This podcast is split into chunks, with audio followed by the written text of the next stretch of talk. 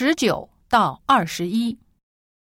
斯坦福大学的德韦克教授曾经做过一项有趣的实验，让幼儿园的小朋友玩一个简单的积木游戏。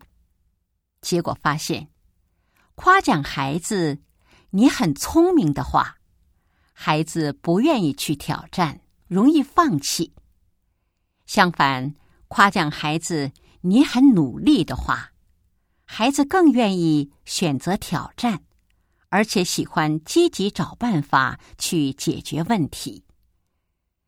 同时，德韦克教授还发现，被别人夸奖聪明的孩子会用撒谎来维护自己的聪明形象，而被夸奖努力的孩子却没什么心理负担。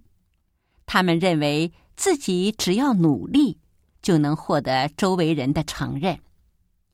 在如何养育孩子这个问题上，德美克教授的实验给我们带来了一个值得思考和研究的问题。十九，德韦克教授做的是什么实验？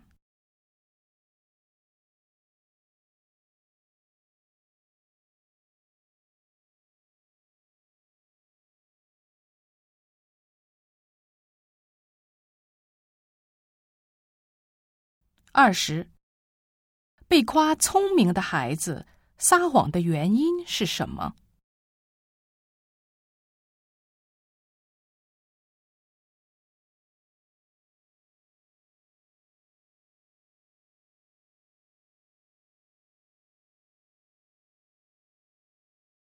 二十一，根据这一实验，下列哪项正确？